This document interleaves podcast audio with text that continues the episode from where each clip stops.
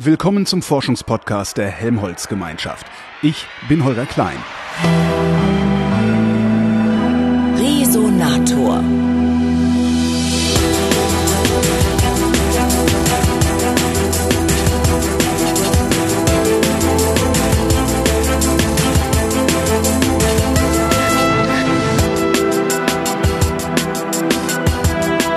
Das Periodensystem der Elemente feiert 2019 seinen 150. Geburtstag und darum bin ich genau dorthin gefahren, wo nicht nur Elemente erforscht, sondern gelegentlich auch neue gefunden werden.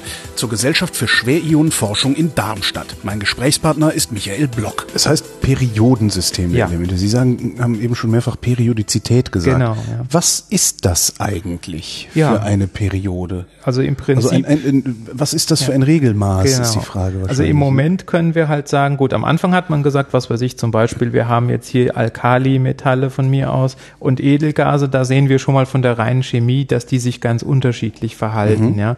Ähm, inzwischen wissen wir eben, dass die Periodizität gegeben ist durch das Befüllen der Elektronen, die in diesen, wie wir manchmal auch sagen, Schalen ja sitzen. Also wir wissen zum Beispiel, es gibt eine Schale, die niedrigst liegende Schale, da passen meinetwegen zwei Elektronen rein. Das heißt, wenn wir eins in den Wasserstoff und eins ins Helium packen, dann wäre diese Schale gefüllt. Und dann wissen wir, aha, wenn ich jetzt ein Element mit drei Elektronen nehme, also beispielsweise unser Lithium, dann, dann muss ich quasi eine Periode neu aufmachen im Vergleich zum Beispiel zum Helium, ja. Das heißt, es müsste eigentlich Stufensystem der Elemente Wenn man heißen. so will, könnte man es Damit auch, so Leute wie ich das auch verstehen. Ja, wenn Also- Sie den Begriff anschaulicher finden, dann könnte man es gerne auch so nennen, weil man dann sozusagen eine Elektronenschale gefüllt hat. Also immer wenn eben so eine Schale gefüllt ist, ist, mhm. dann ist man hier bei diesen Edelgasen.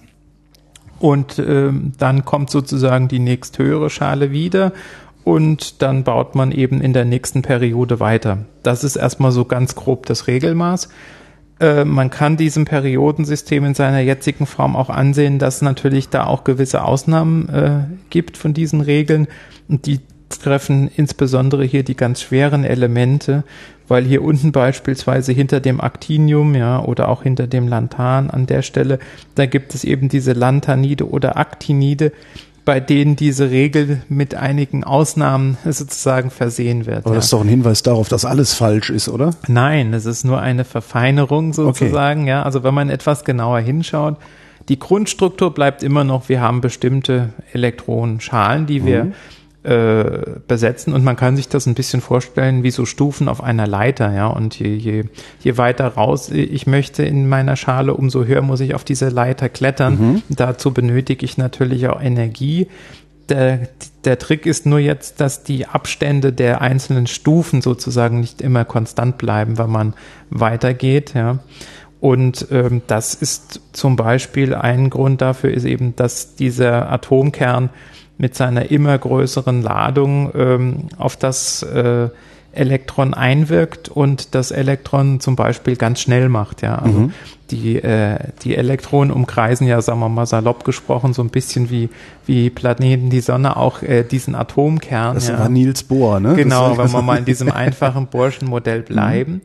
Und äh, wenn man sich dann die Geschwindigkeit zum Beispiel dieses Elektrons anschaut in einem sehr schweren Element, dann kann diese Geschwindigkeit schon sehr groß werden. Ja, also weit, weit über 10 Prozent der Lichtgeschwindigkeit. Also das sind bei 10 Prozent wären wir schon bei 30.000 Kilometer pro Sekunde bei einem Objekt, was ja nur einige, äh, äh, ja, 10 hoch 10, mit 10 hoch minus 10 Meter groß ist.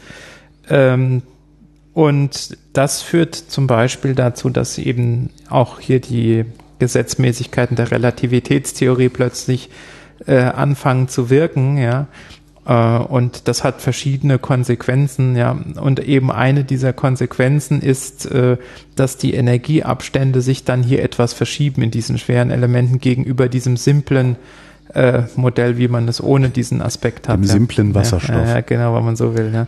Also es ist, es ist unglaublich viel Information in diesem relativ einfachen Schema verborgen.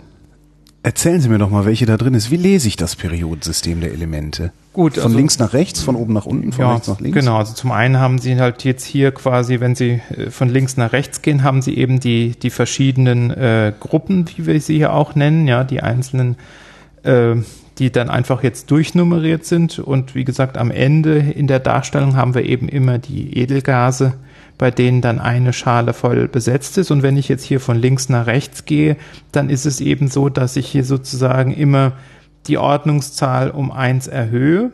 Also und damit in der ersten auch, Periode genau, sozusagen von genau, links nach rechts lese. Genau, dann ja. wäre ich jetzt hier von eine, von eins nach zwei, ne, und da erhöhe ich eben die Ordnungszahl um eins, also es kommt ein Proton dazu und gleichzeitig ein Elektron. Und das Elektron führt jetzt hier dazu, dass diese erste Schale besetzt wird. Dann kommt das dritte dazu und es wird die zweite Schale geöffnet.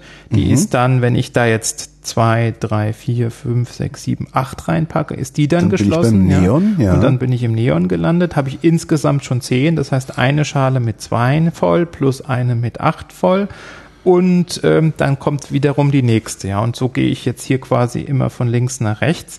Aber wenn man zum Beispiel vergleicht, ja, also zum Beispiel innerhalb hier, wenn man mal am Anfang schaut, das Lithium, das Natrium und das Kalium und so weiter sind alles. Lithium, Natrium und Kalium ja. sind dann jeweils eine Schale mehr. Ne? Da lesen genau. wir dann von oben nach unten genau. und nicht mehr von links Richtig, nach rechts. Genau, ne? die okay. sind sozusagen. Ich beginne das zu begreifen, genau. weswegen ich mal sitzen ja. geblieben bin in der Schule. Genau, ja. Und äh, da kann man halt sagen, die haben zum Beispiel ähnliche chemische Eigenschaften, ja. Und das ist eben diese ursprüngliche Annahme, die in diese Periodizität äh, eingegangen ist, dass man gesagt hat, wenn ich sozusagen einmal durch bin, dann lande ich wieder bei einem Element, was eigentlich die ähnlichen Eigenschaften haben sollte. Natürlich sind sie nicht. Was wäre das denn gleich, beispielsweise ne? beim, ja. beim Lithium und beim Natrium? Ja, also zum Beispiel, dass sie eben äh, sehr hohe Reaktivität aufweisen. Ja, also mhm. wenn man zum Beispiel so ein Stück Natrium äh, meinetwegen in so eine Lösung bringen würde, würde das sofort anfangen zu reagieren. Ja, mhm. also das, zum Beispiel was weiß ich, ein Salz zu bilden. Wir kennen ja zum Beispiel das Natriumchlorid als eines dieser Beispiele und wir wissen zum Beispiel auch, dass Kalium so eine ähnliche Verbindung im Kaliumchlorid zum Beispiel machen würde. Ja, also dass man sagt, aha, wenn ich die ähnlichen Substanzen aussetze, wird es ähnliche chemische Verbindungen eingehen beispielsweise. Ja, ähm, ja, also so, solche Dinge beispielsweise. Ist das denn eigentlich nach Mendeleev nochmal umsortiert worden oder ist es so geblieben, wie ja, er es aufgeschrieben also es, hat? Es gibt schon immer wieder mal eben Verfeinerungen, wie gesagt, was ich vorhin ansprach, eine der größeren Umstrukturierungen betrifft hier zum Beispiel diese sogenannten Aktinide, also alle äh, Elemente vom Actinium bis im Moment zu, zum Laurentium. Und da ist es ja so, dass ähm, umfasst viele Elemente, die wir so in der Natur nicht finden können, sondern die nur künstlich hergestellt werden können und die dann eben auch kurzlebig sind, ja, weil sie eben über radioaktive äh, Umwandlungsprozesse sich äh, in andere Elemente umwandeln nach einer kurzen Zeit. Und da äh, dieses Konzept, das ist eben erst äh, sehr viel später zum Beispiel dazugekommen, gut, weil man diese Elemente damals auch noch nicht kannte. Und das hat sozusagen zu einer gewissen Erweiterung des Periodensystems geführt, dass man da so, wenn man so will, so ein bisschen eingefügt hat, ja.